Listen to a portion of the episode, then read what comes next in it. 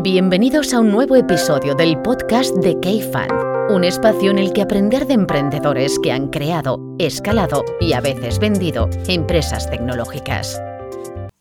Vitans es una app de bienestar que protege a tus empleados y les anima a vivir mejor.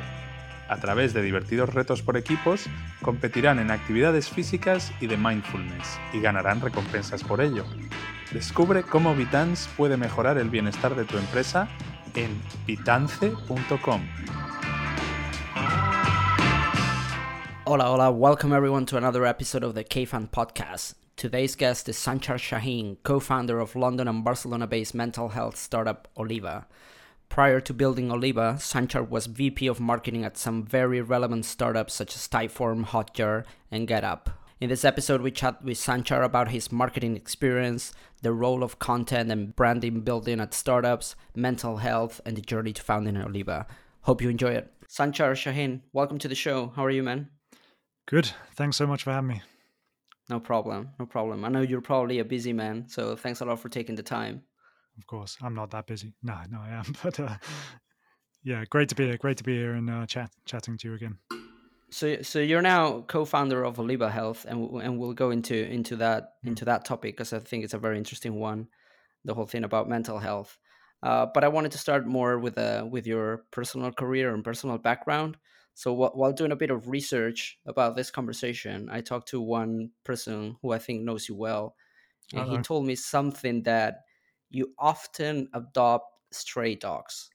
So dogs that are ill or sick.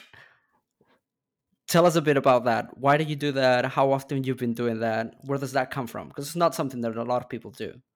Okay, it makes me sound a bit more of a martyr than I, than I actually am. I think. well, I don't think you get them to do adopt them to kill them. So no, no, yeah. definitely not. Definitely not. Um, so my myself and my partner, we, I mean, we love dogs, and uh, um, we've adopted two dogs, so it's not like we've we've adopted a you know a farmyard of uh, of dogs. But um, yeah, look, I mean, I honestly think I like I really am. You know, I, am more attracted to the underdog. You know, uh, like I, I, I, I just feel so sorry for these little innocent beings that um, have had a bad life. Um, and nobody wants them. You know, people think they're ugly or they've got too many medical conditions. Um, so yeah, we've adopted a couple of broken dogs like that. Uh, the first one, who's no longer with us, uh, she was called Kika. Um, she she came to us when she was 11 years old, which is pretty old for a for a dog, um, mm. and had been passed around, you know, uh, from loads of different homes. And then we got one now. She's got diabetes, arthritis, uh, everything you can imagine. You have to inject her with insulin twice a day. Um, but yeah, she's a beautiful little thing. Yeah. Cool, cool. So Javi, suggested I should ask you this. You're a co-founder, so, okay. so that, that was a good one. So, so talking about underdog, I, I wasn't gonna start about here, but mm. uh, I mean, you had you had an extensive career as, a, as an operator, VP of marketing of Typeform, Hotjar, uh, GetApp. We'll talk about those companies and your mm. experience uh, as a VP of marketing, and and now you're running Oliva House or, or Oliva Health. Sorry, is this your? I mean, is this your first experience as a founder? I mean, do you does the underdog feeling translate well to being now, now on the other side of of the of the management? Yeah, I mean, so so yes, it is my first experience as a proper co-founder, I guess. So I've done, I've had a few projects in the past, like I had a YouTube channel that I ran with a with a friend, um, you know, things like that. But um, this is my first like VC backed uh, venture as a as a co-founder, um, and yeah, it's an interesting experience. Um, I, I love it, but it comes with everything that everybody writes a lot about and talks a lot about the the ups and downs, the roller coaster uh, I mean, it's it's hard work, but it's it's rewarding as well. Is there something that that I mean, you just mentioned that you, that you probably read a lot about the founder journey. Is there something that you did, didn't read about that you now say, "Hey, this is totally true," and nobody told me, and no, that I never read it? It can be either good or bad. Yeah, I mean, I, I, I just think it's so unique for everybody. Like why you go into the founding journey in the first place. Like for for myself and Javi, my co-founder, uh, you know, it came off the back of a very personal experience for both of us. Um, you know, we're now in a very mission led organization, and it really is through our own experience that we wanted to to create this. So, you know, I think that can be very different for other founders depending on why they've gone into it. So you have mission led, you have, you know, I want to start something and sell it to this specific company within five years and, you know, cash out and then buy a farm, you know, whatever. So so I think it's so different and unique for everybody. But I think in general the the roller coaster is true. Like it's you know the the need to be you know to be on top of your emotions and your um your mental health is is so important i mean for anybody but but for me personally especially in this journey because you can just be thrown around left to right you know and if you if you don't feel in control of your mental health it can be very very tough. Um, but luckily you know i've got a good support um, a good support um, group around me. Um, so so far it's it's not been too bad. Is that something that ha- is that something that happened to you the mental health part uh, while running teams before? Or, or even there to javi? I mean i didn't yeah. mention this but javi was the co-founder of TravelPerk as well exactly before. Yeah so actually it was javi who had the original idea for for oliva so it came off the the back of uh, an experience he had and he won't mind me talking about this he talks very openly about this uh, an experience he had with um, burnout when uh, founding and scaling a very successful startup, um, TravelPerk. So, um, you know, he got to a point where one day he was this very confident young guy, you know, who, you, know, who thinks he can kind of take over the world kind of thing. And the next day he wakes up with, with severe anxiety and he just doesn't understand it. Like what's, what's going on? Um, so he went on a journey to to try and discover what was going on and and and try to fix it essentially uh, and it took him some time, but he, you know, he managed to really take control of his mental health. And and then my journey was similar, definitely with differences, but similar. Um, my time at Typeform, I was, uh, you know, again, you know, young guy, enthusiastic, ambitious, being given this incredible opportunity in this in this very fast moving startup. You know, it was about to explode, kind of beyond what I ever really imagined would happen at the time. Um, but when you mix that high intensity environment with with a person, so talking about myself, who didn't really know how to set healthy boundaries, didn't really know himself that that well, you know, didn't I didn't really have a good narrative around my my values. Uh, and when you mix all of that with the ambition, the enthusiasm, the desire to please, and all of that kind of stuff, with that high intensity environment, it's a bit of a recipe for for burnout, and that's what that's what happened to to me.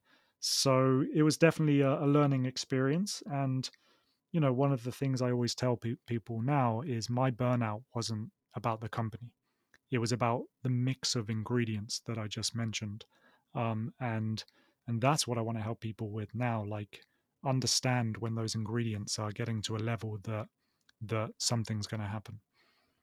And, and so looking back, I mean, you say that, that you didn't, that you now realize you didn't know yourself very well. In which sense? I mean, like know your limits, like, or, or what respect? I think values, like I didn't really know like why I was doing things. You know what it was that I was um, trying to achieve ultimately. I didn't know what my own success metric was, so I didn't really know how to judge myself professionally professionally, but also personally, I would say. Like I didn't really know what success meant to me. I didn't know what success was. You know, I didn't know when I could celebrate. I didn't know when I could be critical. So when you're in that situation, you generally lean more to being self-critical. You're just always critical. Like it's never good mm-hmm. enough because you haven't decided what good enough actually means. So so it's that and just not knowing how to set healthy boundaries, you know, not knowing when to switch off, when to say no, uh, when to prioritize some things over uh, over other things. You know, you just wanted to do it all. Mm, yeah, I think it's also probably like a like an age thing. I mean, I think we've all suffered uh, from the healthy boundary stuff. I mean, probably. I mean, people when they're 24, 25. I mean, before starting to record, you mentioned that you moved to Barcelona at 24, and. I, I moved to London at 24 as well and and you have different goals or objectives i guess both personally and professionally and you can work long hours you can do a lot of stuff that's probably yeah. not super healthy for you uh, that you're probably not going to do when you're 35 uh, i wouldn't do a lot of things that i did when i was 25 so it's probably an age thing but i think i guess it, it also comes a time that based on different circumstances uh, you realize that i mean in a way time is finite uh, so so you got to do i mean before we're talking about two family members, one yours and one mine, like passing away yeah. recently. So I think that always hits you in a way, and, and you realize what's important, and what's not, and and and make you realize like what the healthy boundaries are and how how long can you go. And I, and I guess it also affects. I mean, you were talking before about what success is. I mean, is success financial success? Is it other types of success? Well, exactly. And I, I had no idea. Like I had no narrative around what success meant to me. Uh, and and you're right. Like so, I'm not blaming my myself, right? Like I definitely think there was a maturity thing and just an age thing. So there's no there's no blame or, or judgment actually about that stage of my life. It's just a reality of the situation that I was, you know, I kind of wanted to do everything and achieve everything without knowing what enough was or what good was. Like I just never really sat down to think about what that that is for myself. Uh, so it's very hard to know when um, you know when to celebrate. Yeah, yeah, totally. And so, so you guys, you and Javi go through this experience, and then you decide to. I mean, how does the how does the idea about building Oliva come, uh, and, and, what is yeah. Oliva Health? Yeah, so so to start with, what what is Oliva? It's um, it's proper mental health support uh, and emotional growth for employees. So essentially, companies offer Oliva as an employee benefit to all of their team. So it gives everybody equal access and on demand access to high quality mental health care at any time that they, they need it, plus lots of resources and group sessions and talks and things like that to help them build resilience and skills around mental health over over time. So essentially it's it's it's a great way to get support when you need it and actually build you know resilience and emotional growth over time. Um, so you mentioned something there, uh, Sançar, which, which is proper, and, and, you also have proper on the website. I think it's the first word on the website. Why, why, why proper? I mean, is there a lot of stuff over the um, out there that's like non-proper, improper? So I'm, I'm glad you asked, and, uh, and, and I'm willing to sign on a piece of paper that we didn't, you know, I didn't ask you to ask exactly. that question uh, exactly. before the call. Um, so yeah, so we really we we kind of use that word very early and we use it as a guiding principle for everything we do. So, so yes, I mean, look, I'm not here to badmouth um, the other people doing this. I, I genuinely think we need a lot of people tackling this problem from a lot of different angles. But I do believe there are a lot of kind of pseudo scientific solutions out there. There's a lot of like tech enabled solutions where the clinical and care element has not been given enough attention. You know, it's more about the scalability and the profitability of of the tech enabled part. Um, so we we do have a belief system around what proper mental health care means. And for us, you know, we one of our first senior hires was a chief clinical officer. She's called Dr. Sarah Baitup. She has nearly 40 years of experience in the space, was the first person to introduce CBT therapy into the NHS, you know, an incredible profile with incredible expertise we have an in-house senior clinical uh, team that oversees the recruitment, the quality control, the training, the community uh, initiatives for all of our practitioners. And we have an extremely wide um, and diverse pool of practitioners, and diverse in background and experience, and also diverse in modalities um, that they can offer, and even things like ages and and things like that, so that we can truly get people the best match. And then and these people are employees of yours, right? So we have a senior in-house uh, care team who are full-time employees, and then we have a large pool of um, of technically freelance um, practitioners, um, which is how they generally like to work. You know, so it's it's it's pretty standard. Um, but we we oversee everything they do for us, so we don't simply connect an employee from a customer to to uh, to another person. You know, to a professional we're not just the yeah. technology that sits in between. We're not a marketplace. Um, we oversee the quality control and everything that goes in between. Yeah, I was going to say that this is obviously the approach, and I knew about it before, but it's quite different from the typical marketplace where you go, you see a bunch of reviews of psychologists, and yeah. then you you choose one based on mo- most probably either price, uh, if you cannot afford high price, or the amount of reviews or stars, and that's it. And that that's the role of the tech platform. Exactly, or sometimes if they look friendly in their picture, you know this That's is the, this is the level it gets to, and and this the reason behind that comes from our own personal experience. So we've been been there where we have to find and select a therapist. And we've seen how archaic and old fashioned that whole experience uh, is. It's just crazy to us that you know you're you're in a bad spot, and then you're expected to like just Google, you know, therapist in Barcelona, therapist in London, or whatever, look through a load of listings with very inconsistent levels of detail because therapists are not website builders they're not marketers you know they um, that's not that's not what they do. And then you have to navigate all this somehow and and work out who the best fit is. And amongst all that you have all of the clinical jargon different modalities you know different types of therapies and n- nobody's navigating you through this process and all that time in your mind you're like is this is this even worth it? Like is this is this right for me? And so many people drop out and don't even bother getting the support because of the friction in in the access. Yeah and the, and i think there's something as someone who has gone uh, to therapy before i mean there's another component which is i mean it's it, it remains i mean it's less but it remains kind of a taboo topic to talk about among friends and stuff like that so in your, if you're in that situation of how do you choose like a therapist I mean, you're probably, or a lot of people are probably not comfortable asking their friends or people, or yeah. they might not even know people who have gone to th- through to therapy. So how do you choose that person based on what? Yeah. And I mean, if you Google that, it's, it's, the the answers are not pretty good either. No, great point. You know, it's not like most of these people go to their parents or their friends and say, "Hey, like, you know, can you recommend me a good therapist?" That's definitely changing. I see it changing. Um, mm-hmm. You know, the the the stigma's coming down but it is true like I, I, remember this from when i when i you know found my first therapist i had no idea if they were good for me or bad for me because i had no comparison um but it's only now that i'm with a different therapist that i can look back and make a judgment on actually i don't think that was the best match so it's not like when you buy a tv you know we're so as consumers we're so used to buying tvs being able to compare tvs read reviews on tvs um, that we know the difference between a good TV and a bad TV. In therapy, we don't have that same guidance or, or knowledge, so so it's a very confusing um, experience. Yeah.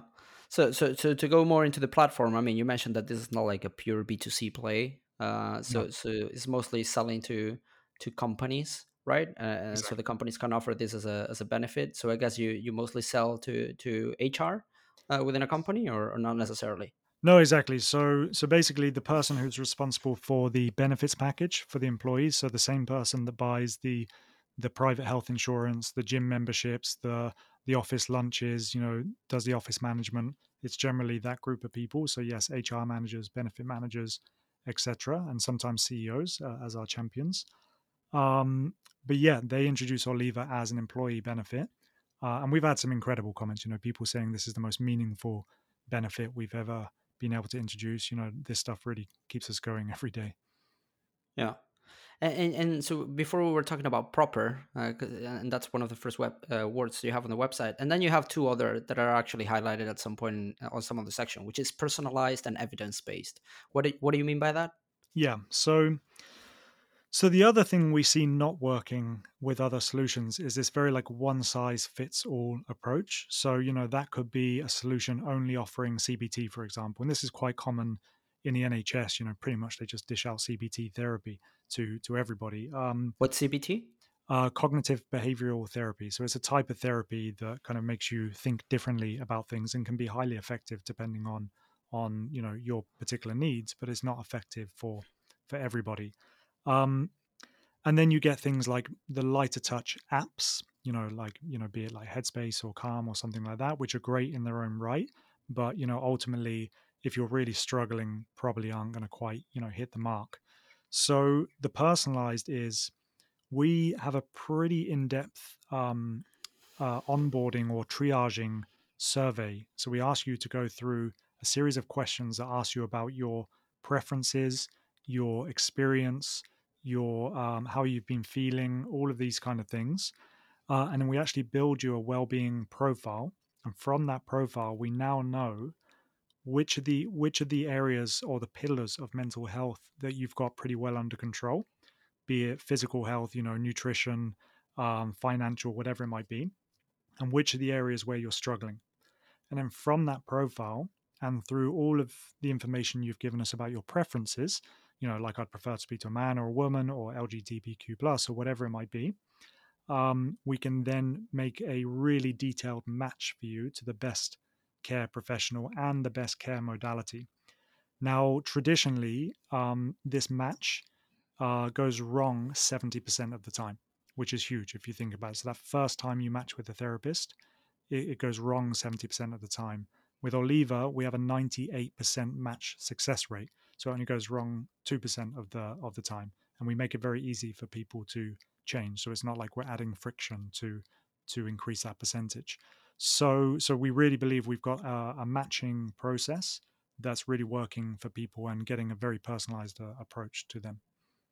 Okay, and is that uh, what's this? What I mean, as long as you can disclose, I mean, what's the secret sauce behind that? Is it is it the kind of questions that you ask yeah. Is it something else? Yeah. So a couple of things. So so one is the questions we ask to the the employee or the patient, right? We don't like the word patient, but you know the person seeking care. And then it's the questions and the information we have on the actual professional, right? So we go very deep. We don't just say, you know, are you certified? What kind of therapies do you do, etc. We go very deep to build a profile on on them. Then um, what we've done for a long time is we've done human matching. So we've actually been training our own algorithm to to to really get the match right, and there's been a human in the middle all of the time validating it. And then through that, we've been able to get very smart at uh, at matching, and then we have human checks on it. So there's always a human doing spot checks on it to make sure that it's still doing the right thing. So so basically, it's building a pro- profile on both sides and then making sure that we can connect those. So, I mean, you can imagine the kind of diagram we have that, that makes those uh, makes those connections. Super interesting, and I'm I'm sure. Uh, I mean, we're moving in a different direction, but and we'll get back to this. I mean, you, you talk about a lot about human intervention in different in different ways. So, uh, the therapies that you have as employees, uh, and all of this stuff that you were mentioning now. I mean, you said you you guys went fundraising a while ago, and I think the the round is public. I'm sure you got some pushback at some point or some questions about, hey, is this really scalable the way you're mm. building it because of yeah. all the human touch points? Uh, is that something that you guys th- thought about, were asked about? Yeah, I mean, look, so I mean, first of all, we're not reinventing the wheel. So the reality is, this market is pretty mature in the US, and there are, I think, now eight companies with billion dollar plus valuations doing this at scale. And the only reason I mention the billion billion dollar plus valuations is to just prove that scale that they've managed to get to. You know, it's kind of the lens we you know we see from mm-hmm. the outside, but the valuation itself doesn't really mean anything. So the market is very well validated in the US. So it's not like we're doing anything completely new in in your you know in Europe it's relatively new, but it's not like we're doing something completely new in that sense. Um, but but hu- this is there's always going to be a human component to this. Um, the the the questions we get is often around the scalability of, you know, can we get enough um, practitioners to to serve, um, you know, the kind of populations we want to get to? And the answer is clearly yes. And you do that through, you know, you you people speak different languages, so we offer multiple different languages. So suddenly you've expanded your pool of therapists, right? Because you know you can go across multiple different languages. Then you have we offer multiple different modalities. So if you are one of those providers that only offers one modality, a one size fits all, of course you're going to be very limited about your scale because you've got one modality. But we offer, you know, I think it's probably it's probably like 10 modalities. So, you know, suddenly the the pool of therapists expands greatly after that. So the scalability on the actual human to human element is is not difficult in in our opinion, or it's not going to be a big blocker. Uh, in terms of the matching, you know, you can train algorithms very well, but we always want to make sure a human is spot checking any kind of automation that we do to make sure that that algorithm is getting smarter and smarter, not less, not less uh, smart. So, in our opinion, it is actually a pretty, you know, pretty scalable model. Yeah, and I guess that I mean this is something that we often discuss internally at KFund. I mean, it's not mm. only probably scalable, but also I mean at the end it's probably not the fastest way to build this.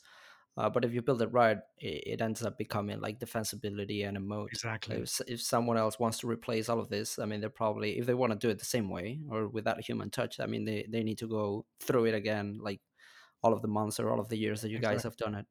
Exactly that. Um, we we started purposely with the most difficult part of the model, you know, which is the one-to-one care. We've essentially built a clinic, right, and then made that clinic uh, scalable. You know, all the way from hiring our chief clinical officer to all of the protocols, all of the tooling. Like we we provide incredible tooling to our practitioners, um, you know, to supercharge how they give care and make it as easy as possible for, for, for them.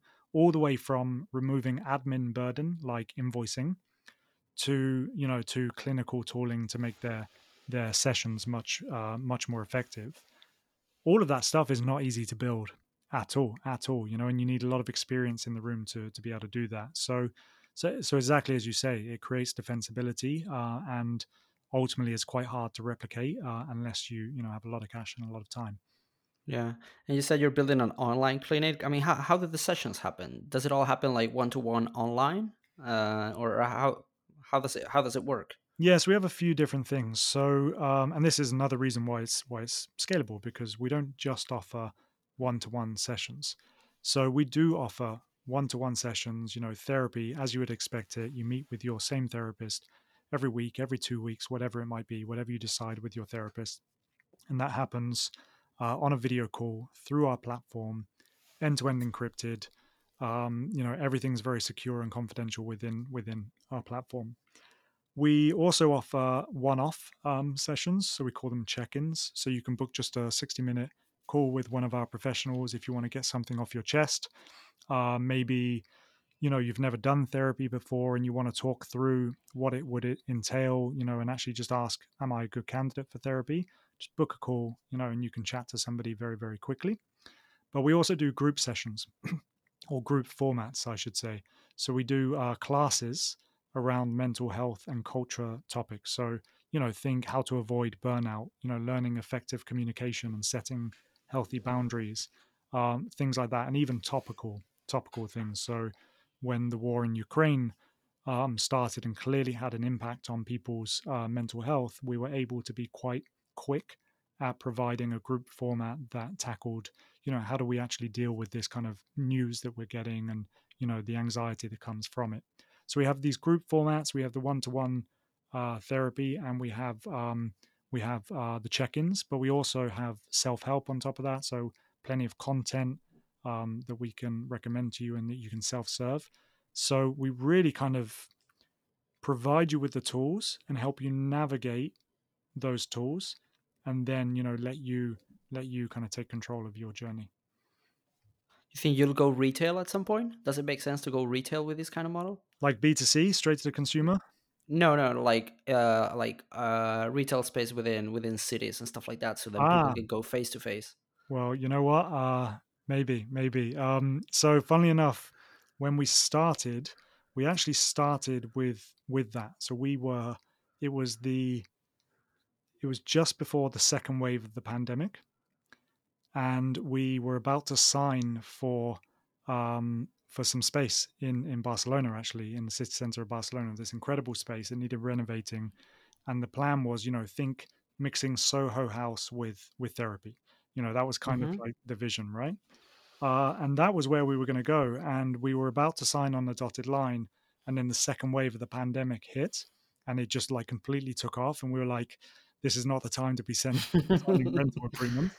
Um, so we stopped and and we took it all online, like everybody did with with everything else, um, and haven't looked back since. But that bit of the vision that we started with has not left us, uh, to be to be honest. So so watch this space. Cool, cool. Makes a lot of sense. I mean, makes a lot of sense. I guess that, I mean, this is obviously a very, very much discussed in, in, in the tech circle about, I mean, the interactions that you can have like this one on Zoom or whatever. Yeah. I mean, you, it's obviously very convenient, but there's always like the human touch of seeing someone face to face, especially for something like therapy. Yeah. I mean, I'm sure there like there's like some benefits there. Uh, I think especially. Yeah in terms of like how you can read someone i mean building yeah. trust with someone that kind of stuff well the reality is you know i mean you could look at it in a few different angles so so i actually think and it's funny because i you know i think very similar to so to what we did at typeform so so typeform took um boring paper forms and then put them online But that wasn't it. That's what every other form provider did. They took boring paper forms and put them online, but the online version was a paper version just in digital format, right? So it's still like a, mm-hmm. a page that you scroll, you have to fill in boxes, etc. Right? what the founders of Typeform did, David and Robert, they said, well, hang on, if we're moving it online, why don't we use all the capabilities of online to supercharge that that experience? And that's that's how the Typeform was was created. So I see it very similar for for therapy. So what's happening up until now is online therapy is simply taking offline therapy and making it online. So putting it through a Zoom call, basically, right? Mm-hmm. But now we're online. Why don't we take advantage of all of the capabilities of online and supercharge that experience so it's completely different and better than the offline experience? So it's not to discount offline, and I agree. You know, there's yeah. there's a lot of opportunities um, for that to be a positive part of the journey. But actually, I'm I'm really excited about what true online therapy can do to supercharge the experience both for the practitioner and for the the person receiving care. How are you supercharging? I mean, can, can you talk about some stuff that you guys are doing like behind the scenes and product wise or so there's a lot coming. There's a lot coming, and I won't share everything, but to give you okay. uh, to give you a little hint, um, you know, the kind of things that you can expect. Let's let's take something very simple, actually. So so when giving therapy as a practitioner, depending on the modality that you're using, the type of therapy you're using, there will be best practices around how much you should be talking versus how much your your client should be talking right? And if and it's kind of like a sales call right? So like you know if one person is talking more than the other it's a it's a little signal that maybe something needs to to change. So we can supercharge the therapist by giving them a auto word count and help them in session decide if they need to hold back a little bit in, and let their client talk a little bit more. So we can actually give them in session uh, insights and to help them navigate their sessions even better. And imagine adding on top of that things like sentiment analysis and all of these kind of things, so you can really supercharge uh, that that session. So cool. Kind of makes makes a lot of sense. And what's the big what's been the biggest challenge today? Because I mean, anyone who, who's listening to this, I mean, it all makes sense. I mean, it makes sense for the employees. It makes sense for the companies to have mm-hmm. healthier employees. It makes sense. It makes sense for for the therapists. I mean, what what's been the biggest challenge? Yeah, good question. Um, I mean, you know, right? Startups, scaling startups. There's a lot of challenges, right? There's, I mean, there's just day to day roller coasters. Uh, you know, everything you can imagine. You know, there's operational challenges, staff staffing challenges uh, cultural challenges, like all of that kind of stuff. You know, I don't think we're immune from from any of that. But I, I think specific to our journey, um, the I mean, it's not so much a challenge, but it's been an interesting experience. So the whole when the markets crashed, so when the public mm-hmm. markets crashed, and that had an impact on VC backed startups. So VC backed startups has been our core ICP, our, our main ideal customer profile. So there was definitely a period of time, luckily for us, quite sh- a short period of time, where you know people were basically laying off staff um, and revising their budgets, pausing new purchases, and things like that. So we had to navigate this interesting space between your you're taking your company through a very hard time you know you're laying people off and you're going through this very hard time maybe you're struggling to fund all of that and therefore you're having this reaction to the budget but actually you kind of need us now more than ever because you know people yeah. feel very uncertain. So it, was a very interesting experience to kind of navigate um, that uh, and there was definitely like a bit of a period where you know people said just just give us a minute you know like we need to think about our budgets but actually that didn't impact our, our bigger journey that much. But that's been an interesting thing to go through. It must have been very interesting for you as well um, you know to go through this this kind of big u-turn in the vc world and the expectations completely changed for everybody in terms of what a good company is almost overnight. And people had to get back into the room and, and strategize and say like how are we going to build the company from now? And that led to interesting discussions around one the buying decisions coming to us and two the mental health discussion of well how does this actually impact our company as we navigate these these kind of these waters Yeah, it's super interesting. We actually have a few HR portfolio HR companies in the portfolio, mm. uh, and some of them actually helping other companies do recruiting. And obviously, it's not the best time. I mean, hiring freezes, yeah, uh, yeah. layoffs, and stuff like that. And and actually, one of the things that we were discussing internally with with this this particular company is that although it, it's becoming harder and harder to sell to the companies because they're hiring implementing hiring freezes and stuff like that, software in theory should allow you to to do a better selection of those people. Yeah. So in a way, it still makes sense. Completely, and let's be honest, like it doesn't matter as long as you're still a company operating. You the fundamentals still remain true. Like you need to look after your employees. They need to be fulfilled, uh, challenged. Uh, they need to be in a psychologically safe environment so all of those fundamentals remain true, whether you're letting people go, not letting people go, have a hiring freeze or, or not. You know, you can't just start operating your culture on a completely different uh, level just because of this macroeconomical environment. So you have to learn how to maintain that healthy culture, but through a very different environment. So, so the fundamentals still stay true, and I think that's what we've seen, where companies ultimately they still want to support their employees, which which has been great to see. And how how big is the company now, Sançar? Um, uh, Oliva is we're about thirty people. Yeah. Okay, and and you offer like therapy in in in all languages and just a few specific languages, or how do we approach that stuff? So I think last count we are ten or twelve languages. Um, so you know all of the main European ones you can expect. Um, we also offer Arabic. Um, we we rolled out Ukrainian and Russian very quickly, actually, because um, we have a great recruiting machine and a great um, in-house care, care team, as I mentioned, which means that we can actually be quite fast at bringing in new languages, but still under the same level of quality. So we were able to roll out uh, Russian and Ukrainian very quickly when when um, things were kicking off over there. Awesome! Congrats, by the way, on all the progress. Yeah, thank you. So so whoever's listening to this, I mean, they're probably realized by now. I mean, you've mentioned Barcelona several times, but you don't have the typical Barcelona or Spanish accent. uh, where where are you from? Uh, where did you grow up? How did you how did you end up in Barcelona and when? Yeah, so um, so I'm from the UK, uh, from Oxford in the UK. Um, I went to live in Manchester in the north of the UK um, after university. So that's where I studied. I went traveling for a year and then and went to live in Manchester for a couple of years. If what anybody knows, uh, radio production actually. so yeah, so I originally wanted to be a um, a documentary maker for for radio. Um, so yeah, I took a very different path. Well, not really actually. Like we have a podcast and exactly, exactly. I was I was about to say that. Yeah, yeah, yeah. you're getting there yeah, I think you can find a connection. But um, yeah, so I I lived in Manchester for a couple of years. Anyone who knows the UK and knows Manchester will know it's it's a it's an incredible city, but the weather is awful. It's awful. Like I used to I used to walk out of my apartment in the morning. Manchester sits in this valley, and you would just get every type of weather hitting you hitting you in the face like as soon as you walk out the door. And so I'm half Turkish. My my dad is Turkish. My mum is English. So that's why I've got a non-English sounding name, uh, Sançar.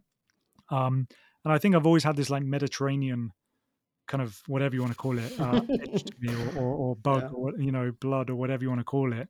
So I, from a very young age, I always knew I wanted to live somewhere where palm trees can grow, and that was not Manchester. Uh, palm trees could not grow in Manchester.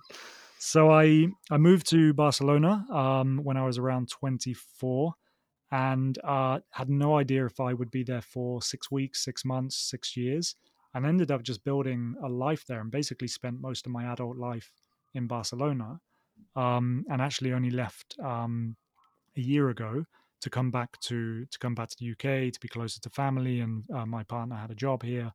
Um, so yeah, it's been it's been quite quite the ride. And you moved to London or you moved to Barcelona at 24 with no job? I mean, were you yeah. looking for something specifically? No, so I went out there with with no job. I, I did the traditional thing that English people do when when going to Barcelona, which is you you study for four weeks to be an English teacher, and and that gives you enough money to to basically live. So you know, I would do private um, classes with people. I, I, worked in different businesses giving giving classes, and it was it was actually pretty cool because like it, I got to know the city. I got to make a lot of friends. uh, and and pay my way. But it was pretty soon after I, I landed my first um, job in a tech startup. So it was actually interestingly pretty much the very beginning of the the tech ecosystem or hub in Barcelona. It was just like starting to bubble up. You know, I could count. What year was this? Oh man, I'm terrible at years. Uh, How old are you? That's I'm way of doing 39. 39, so 15 years ago, right? Yeah. 24? Okay. Yeah. yeah. So you do the math. um, yeah. So ecosystem wise, it's nothing close to what it is today, basically. It was young, right? It was young. Like you know, we could probably count on on one hand the kind of the startups that people could mention at the time. Um, and yeah, I got a job in a startup um, called uh, Trovit. Um, what did you do there? it's funny because I, I did this interview right, and uh, my Spanish was awful at the time. Um, awful now actually. It got it got really good, and then like so it started bad, got good, then got bad again. But um, yeah, I did this interview, and it was like this horrible mix of like Spanish and English, and I came out of it having no idea what the job was, uh, having no idea what was just said really, and obviously thinking, okay, so like nothing's going to happen of this. Then I got a phone call and and I thought, you know, I was. Uh, they said I got the job, you know, and that's what I thought they said, and they did say that. But like, you know, again, the communication was was was dodgy. Um, but yeah, and then um, basically my job was so Trovit's had different kind of um, country websites, let's say. So it, it, it's a it still is actually a vertical search engine for searching for jobs, cars, uh, properties, and it aggregates. It's an aggregator, so it aggregates uh, other websites. Um, and then they would have a different website for each market. And basically, the UK market was their worst performing market because uh, because you know it was a Spanish startup and like it was still very young.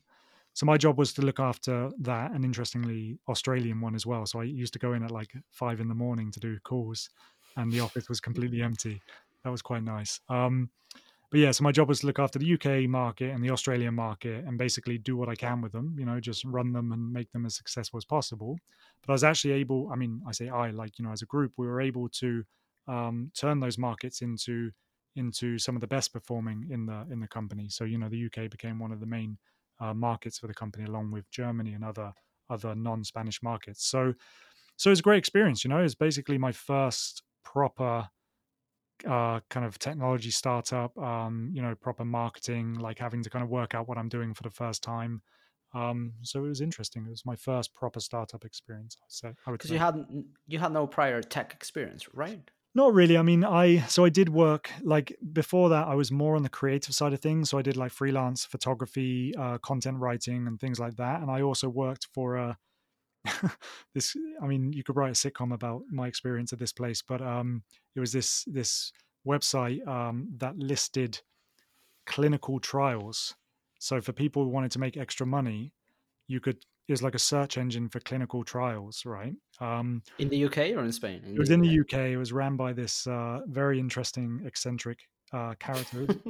It was relatively successful but like you know I would go to this guy's apartment in in Salford outside of Manchester, you know, and he was like smoking like 50 cigarettes a day and you know this really grimy apartment and there was me and my my computer and you know and, and, my southern accent walking around this area of Manchester just nothing fit like nothing fit like I, I was not made for that world and vice versa. Um, but it was a great experience and um, and that was probably my first kind of like proper i mean that was my first startup but it wasn't like a vc backed startup. Yeah and after Trovit if i'm not mistaken which i mean by the way for people who don't know i mean Trovit i mean it ended up being even today to date i mean one of the biggest successes out of barcelona uh, yeah. in terms of exit and stuff like that. I think it was sold for 80 million with little cash raised. Yeah. Uh, and so after that you you moved to GetApp is that right yeah, after that, went to GetApp, um, where I led the content. Mar- I mean, it was the marketing team, but it was mostly content that we did. So we um, basically, like, my job was to create a kind of content arm to that business, like, do a lot of like um, re- uh, proprietary research, write about it, you know, get PR around it, um, you know, build the SEO profile, all of that kind of stuff. Uh, and my time there was actually relatively short lived because uh, I was there for just over a year, uh, and then we were acquired by Gartner. Um, mm-hmm. And then at that point, you know, I had I was at a crossroads. Either I stay under that more corporate machine, and you know, like I think they're offering like a company car and you know, like all of this kind of stuff. You know, the classic kind of corporate um, thing. Or I could go on to do something else. And actually, it was at that time when um, Robert, one of the co-founders of Typeform, um, started asking me, "Hey, like, you know, why don't we chat?" Um, and he was telling me about what was then a very early stage uh, startup. Uh, How did you know Robert? So he was actually he. Uh, so somebody I worked with at GetApp introduced us uh, and said, "Look, you guys should you guys should talk." Uh, and then from there, we just kind of dated a little bit. You know, like we would go for coffees and um, you know breakfast and things like that. And gradually, he would tell me more and more about what they were building, and uh, and and is incredibly exciting. I mean, you know the story of Typeform yeah. well, right? But it was it was a very exciting um, stage and very uh, a big opportunity for me. How how big was the company when you joined?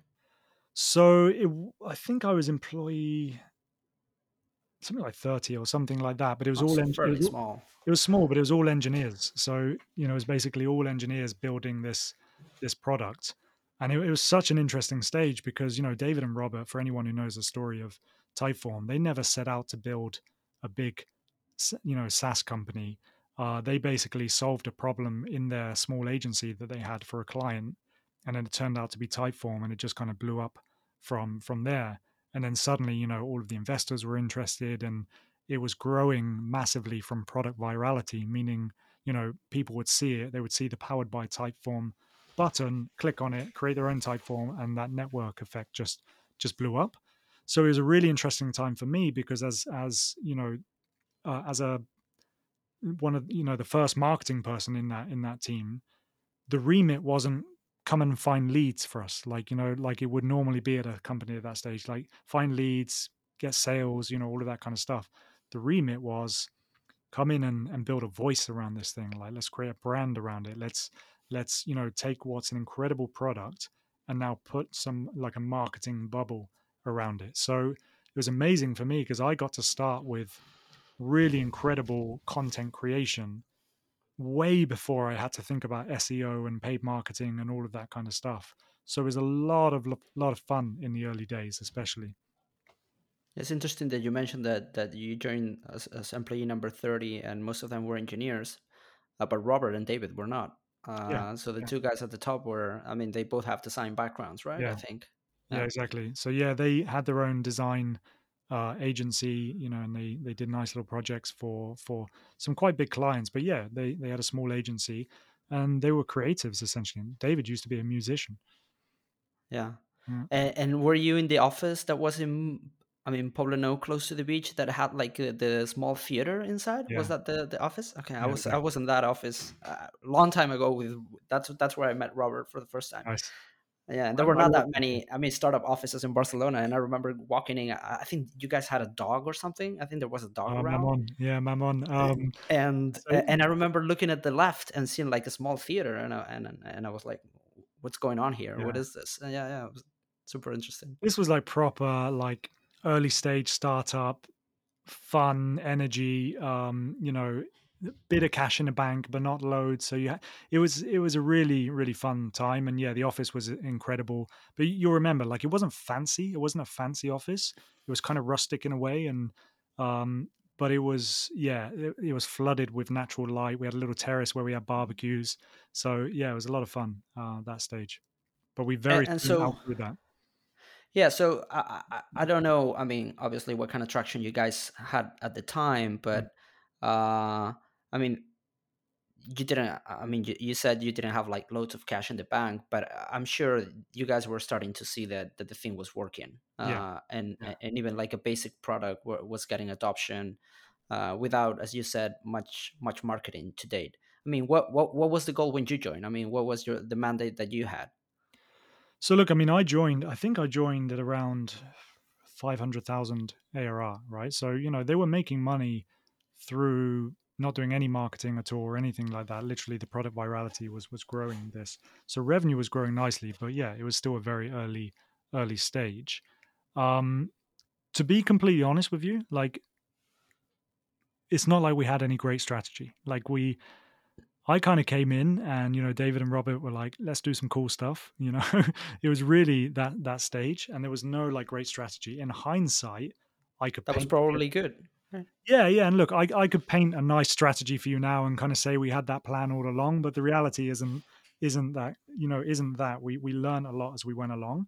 Um but I actually didn't come in with the remit of turn 500,000 into 5 million and 10 million or whatever it was literally you know it was quite early early days and it was let's put a voice around this thing. Let's do some incredible content you know because that was my background at the time it was more content.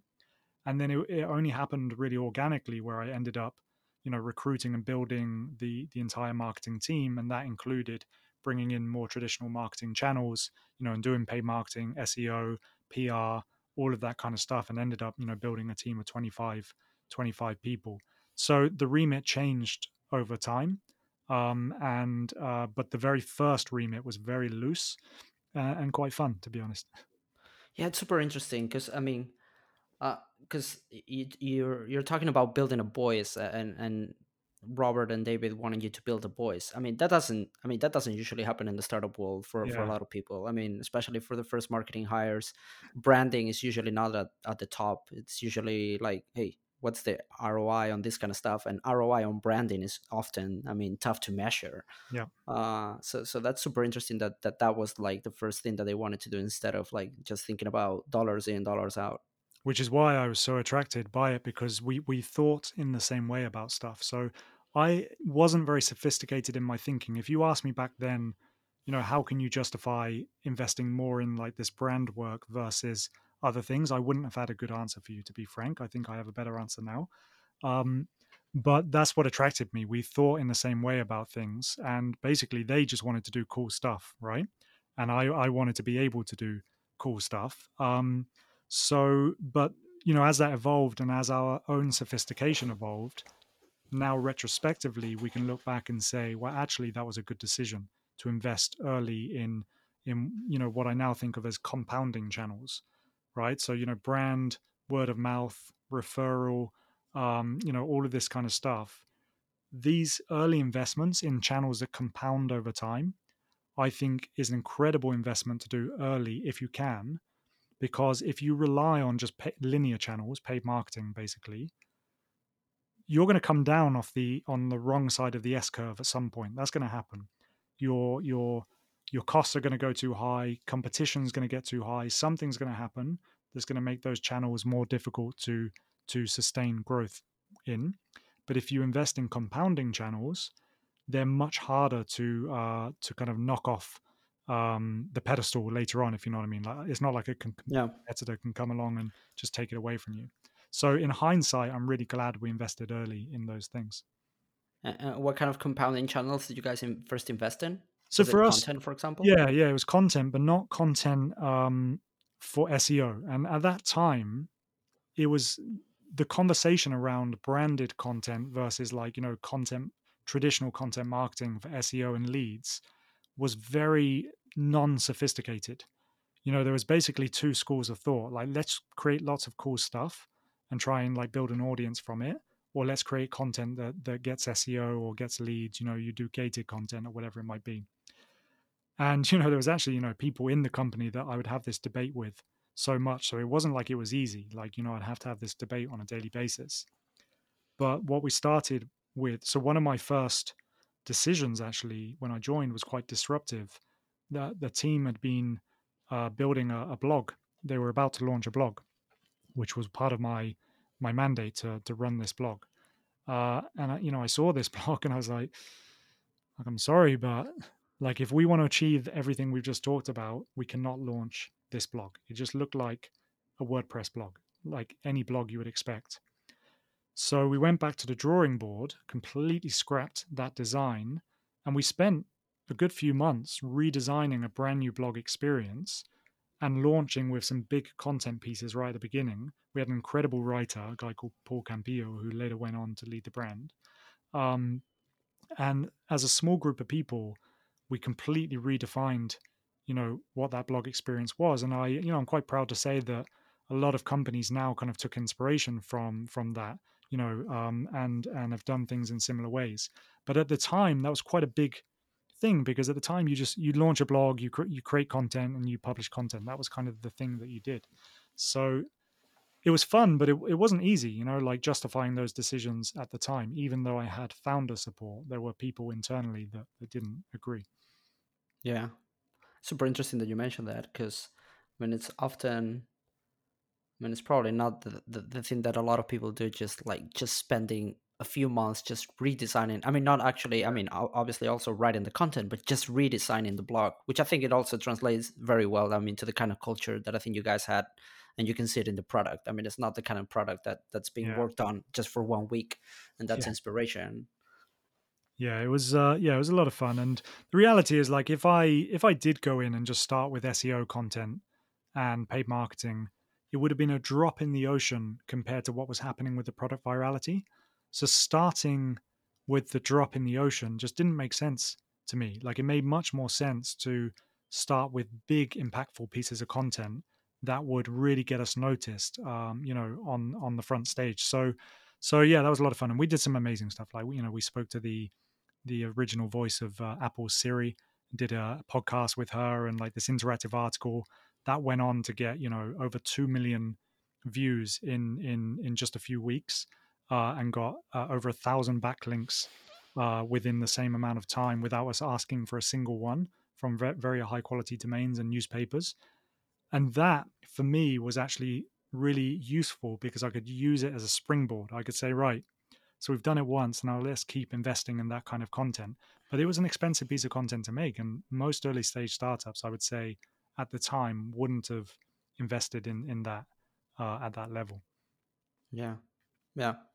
And, and you mentioned before, Sançar. I mean, before we were starting to record, I mean, about the growth of journey of Typeform and, and when virality started kicking in. I mean, you mentioned you, you said several times the word virality and i don't know if at the time when you joined there was already the, the powered by typeform thing which i think was like a, an inflection point but but talk talk to us a bit about about about those growth journeys and and the virality aspect yeah. of the product and how does how that how does that tie into the marketing part not just the product thing yeah i mean so we we had this incredible guy uh, called pedro like who who was leading growth from the early days at typeform um and you know, did some really good stuff, and and one of them um, was that powered by Typeform, and you know, building a culture of experimentation around that little button. So literally testing colors, copy, layouts, you know, all of that kind of stuff, and also where you send people afterwards. Do you send them to a landing page? Do you send them to the homepage, etc. So when I arrived, that was in that was in place, right? That powered by Typeform. That was actually what was leading to that that almost exponential growth of product um, signups uh, and then and then later payments. Um, but what happened afterwards was, you know, we we really tried to build a culture of experimentation in the team and did a lot of growth experiments on on the product uh, itself. So you know, we had a lot of conversations about how we build that culture of experimentation, and um, you know that became a big part of Typeform because we had so much data, like so much usage, that you could get to uh, statistical significance very quickly on a lot of different experiments. So it just made sense that growth, uh, product growth, was a big part of the strategy very early. How how important was marketing in that in, in that respect? So honestly, we struggled a little bit, you know, kind of like marrying the two worlds of marketing and and growth. It was at a time where like growth was a kind of buzz buzzword and like a new team. I, maybe on a different podcast, I can tell you my feelings about growth teams and like why it came about and why actually it's a signal of a of a bad thing. But um, I don't know. That could that could be for another time. But but still, we, we were no we were not immune to those struggles. Like we didn't quite work out how to marry those two worlds. So the reality is, we actually because we were building the growth team at the same time as the marketing team, and we built them as separate teams. So it's very much like a product team, the growth team.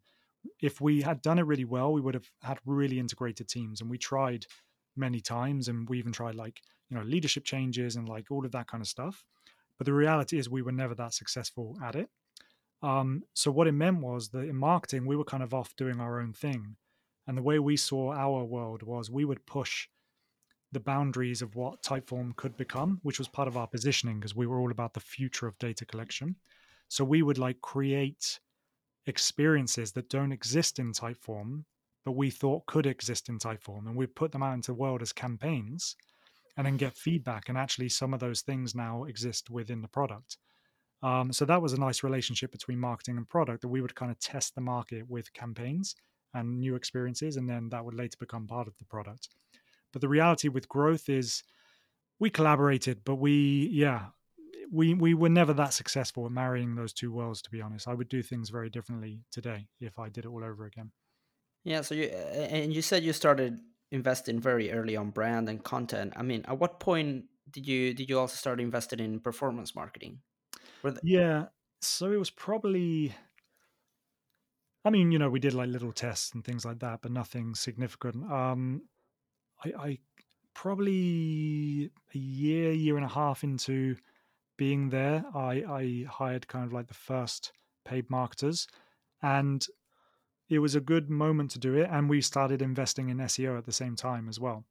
So what happened was these channels like paid marketing and SEO, they started to pick up when the virality started to drop or plateau more more like. So the very nature of the virality comes from the, the newness of Typeform, but the bigger the brand got and the more copycat competitors there were, the the lower the kind of impact was when people saw a Typeform.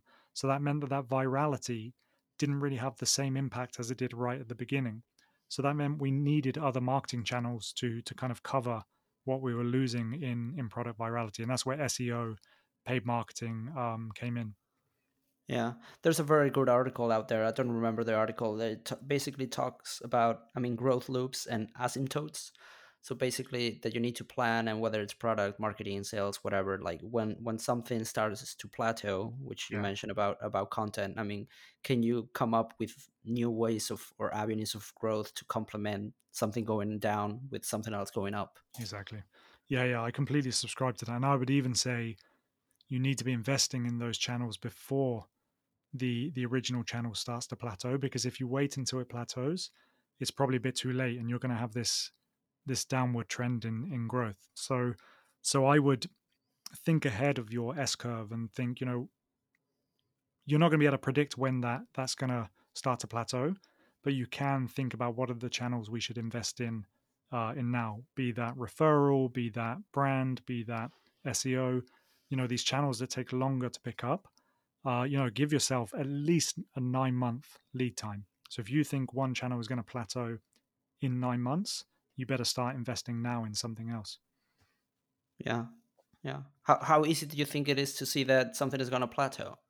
I mean, do you do you like yeah canonical optimism that you might think, well, this is like a one or two month thing. This is going to pick up again in three months, and that means you for you're going to postpone investing in the new theme for for three additional months? It's tough. It's tough. I mean, uh, on, on again, being honest, um, you know, the the timing of the investment in other marketing channels was luck. I, I never thought I never thought in this way at the time. I never thought, okay, so our virality is going to start to plateau, so I better start investing. What I thought is we need to diversify our channels. It was as simple as that. And luckily, as virality started to plateau, we were getting good at SEO and and paid marketing. But now, um, yeah, I, am not sure you can predict it. I guess it depends on what it is. But like for us, the signals would have been, um, the signals would have been like you know lower conversion rates, more copycats.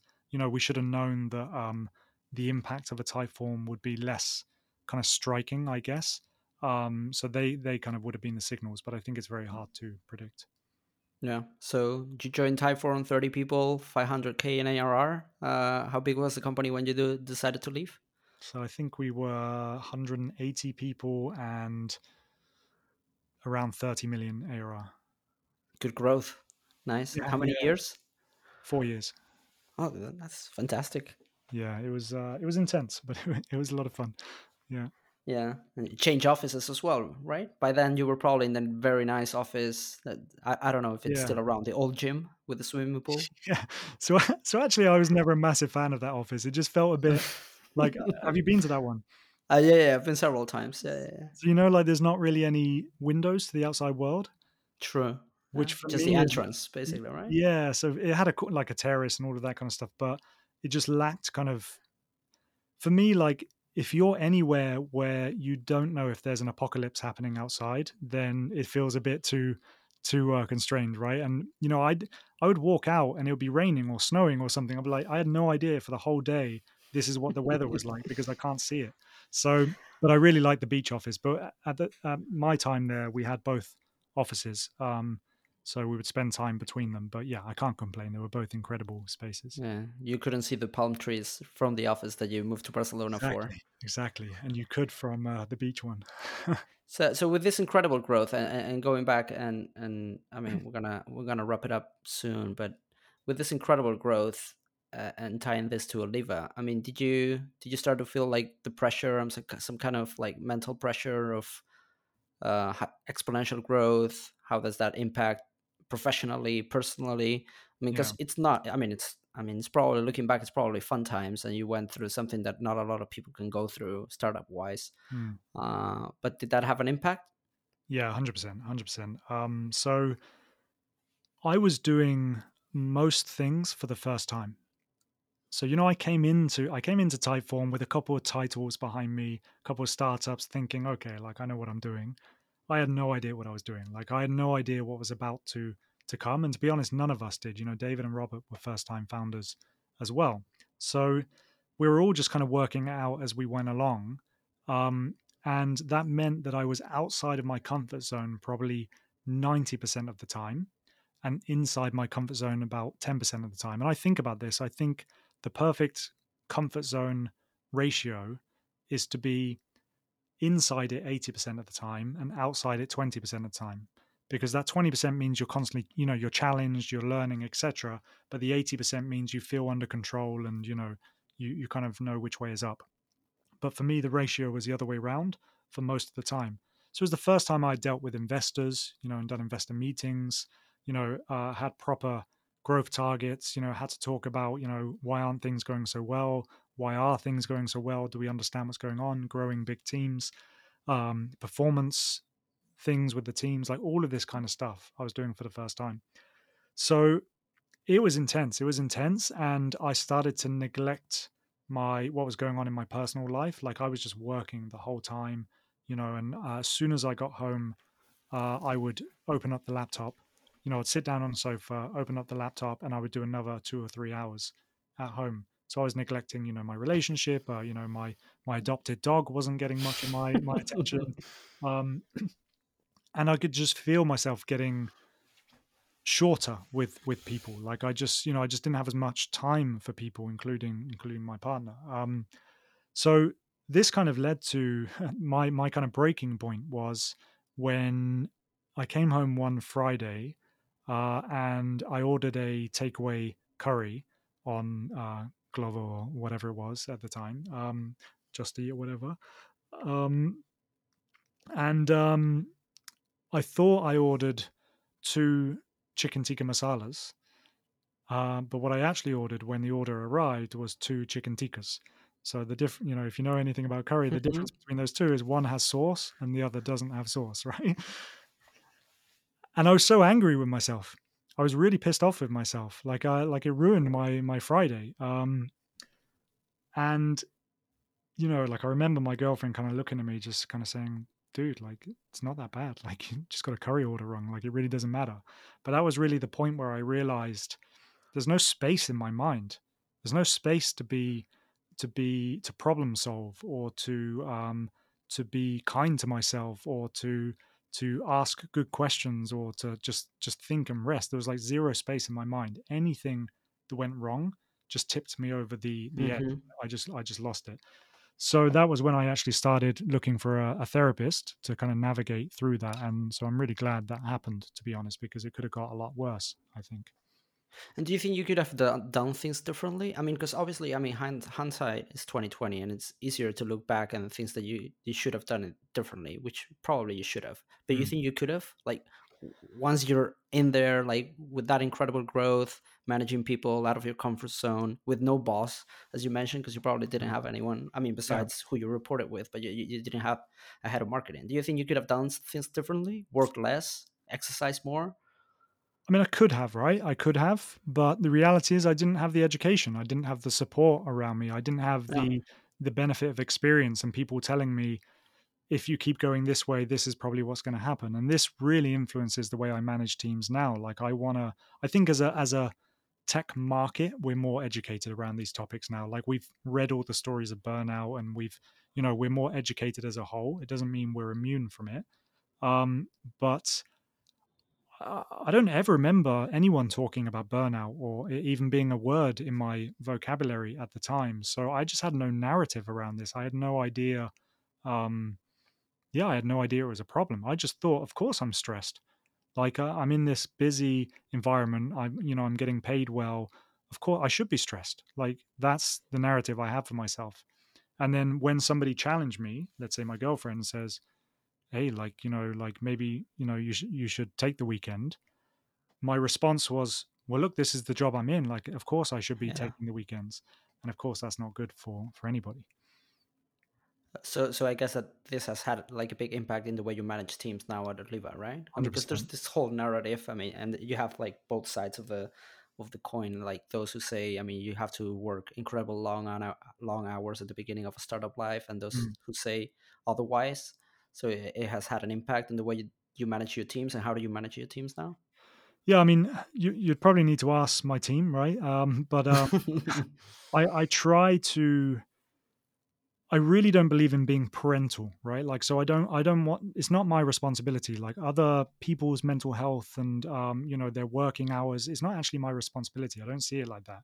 What i think my responsibility is is to provide a psychologically safe environment to provide really robust tools for people to be able to manage their their work and their life and you know their mental health and everything uh, really really well and then to provide feedback and guidance you know and just just just not be a point of uh, authority. Like i don't know any better than anyone else really but what i can do is have a different perspective and give you a little nudge and say i think you might want to pay attention to this or you know in my experience this has happened so you know you might want to look at that kind of thing and i think that's the best i can do but i really don't want to get into like parental like i'm not going to tell people what to do mm-hmm. if if if people don't want to go for a run every morning because i think it's better for their mental health i'm not going to tell them to go for a run but i can tell them you know i've seen this work for people you know so you might want to you might want to think about it so so i think it's that trying to be non-parental but providing a really good environment for people to be able to raise their hand, hands and ask for help give them the tools so we you know we pay for everybody's therapy if they want it for example um you know make sure like if people are really exhausted take some time off uh, and i try try to make it clear that we're a mental health company but it doesn't mean we just put our feet up and it's stress free there's a lot of stress in our yeah. in our environment. We, we've got a very ambitious um, mission uh, and it's no small thing that we're trying to achieve. So it's not a stress free environment. So I'm not trying to remove stress from people. I'm trying to give people the tools to deal with that and and to live, you know, more fulfilled working lives and happily uh, and hopefully, you know, lives outside of work as well. But um, yeah, you know, I I don't always get it right. Yeah. Last question before we get into the fi- into the final two. I mean, you mentioned mission driven, and you have a mission, you have a specific goal. I mean, what is it? Yeah. So look, I mean, ultimately, we want to get high quality mental health care in the hands of as many people as possible, right? So that high quality is really important to us. There's a lot of crap out there, and we want to really wade through that crap. So we just want to break down the barriers to access to high quality mental health care. And there are many barriers. Cost is one. That's why we go to employers. You know, um, experience is another, like the technology, all of that kind of stuff. So we just want to keep chipping away at these barriers until it's just so normal and accessible for people to be able to to reach out and, and get support. That's amazing.